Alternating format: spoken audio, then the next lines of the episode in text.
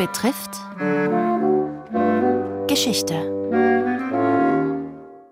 Diese Woche Österreich die ganze Geschichte. Sie hören Auszüge aus dem neuen History Podcast von ORF 3. Episode 5 Berufswelt anno dazumal. Die Historiker Thomas Helmut, Johannes Preiser Capella und Erich Landsteiner beantworten Fragen von Moderatorin Mariella Gittler. Herr Helmut, gab es so etwas wie Traumberufe im Mittelalter und der frühen Neuzeit, die man unbedingt anstreben wollte? Naja, es gab bestimmte Berufe, die im Handwerk tätig waren, Bäcker, Schuster etc. Es gab Adelige, wenn man das so als Beruf bezeichnen will, ganz der ständischen Ordnung entsprechen. Es gab Händler, Kaufleute, die natürlich sehr gut gestellt waren. Das wäre vielleicht so ein Traumberuf. Wenn man am Land geboren wurde als Bauer, dann war man auch Sohn eines Bauers und in der Abhängigkeit des Grundherrn. Man hat das Handwerk des Vaters übernommen, wobei man natürlich schon beispielsweise im Handwerk eine gewisse Mobilität auch erreichen konnte, indem man Geselle wurde und in das Handwerk einstieg. Aber letztendlich war das alles viel eingeschränkter. Ja. So wie wir uns das heute vorstellen, ich werde Lehrerin, sowas gab es damals in der Form nicht wirklich. Eine steigende Bevölkerungsanzahl führt auch dazu, dass sich unter Anführungszeichen neue Traumberufe entwickeln. Es gibt den sogenannten Kotkönig. Was genau musste der tun? Kotkönige hängen damit zusammen, dass die Bevölkerung etwa in Wien gewachsen ist, auch im Mittelalter. Und damit einherging natürlich auch eine Vermehrung des Abfalls, des Unrats und der Fäkalien. Die hat man zum Teil direkt auf die Straße geworfen. Es gab aber schon Abwasserkanäle in Wien, etwa die sogenannte Möhrung. Das war ein Kanal, der vom Graben bis zum heutigen Donaukanal geführt hat. Und daneben gab es aber auch private Toilettanlagen, also Blumsklos, Privés. Und diese Blumsklos musste man ja regelmäßig ausräumen. Dafür gibt es nachweisbar ab 1370 einen Berufszweig. Das sind die, die diese Privés räumen und die bekommen dann den schönen Beinamen der Kotkönige.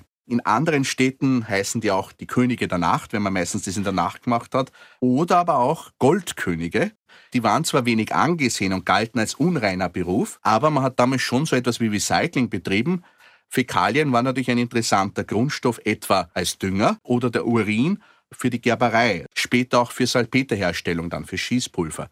Goldkönige, die gab es eigentlich bis zum Ende des Mittelalters und bis in die frühe Neuzeit. Eisgewerbe in Wien Erst später hat dann die Stadt Wien begonnen, systematisch auch für die Reinigung zu sorgen. Das ist auch interessant. Ende des 18. Jahrhunderts werden für die Straßenreinigung eingesetzt auch Berufsgruppen, die eher nicht angesehen waren. Das waren zum einen Strafgefangene und Prostituierte.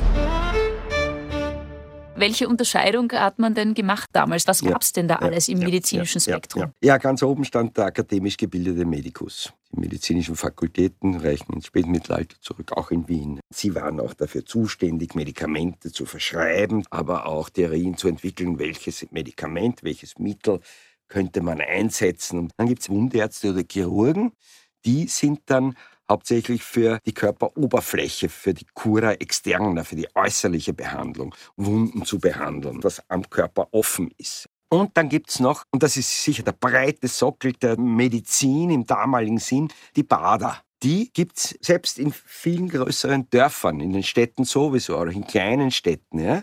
Die schröpfen, können auch manchmal Aderlässe durchführen, die legen Pflaster auf, aber sie unterhalten Badeanstalten. Die dienen nicht nur der körperlichen Reinigung, ja, sondern auch der Entspannung, der Kommunikation. Das ist ein Handwerk. Die haben Handwerksordnungen, da macht man eine Lehre, man wird auch Meister.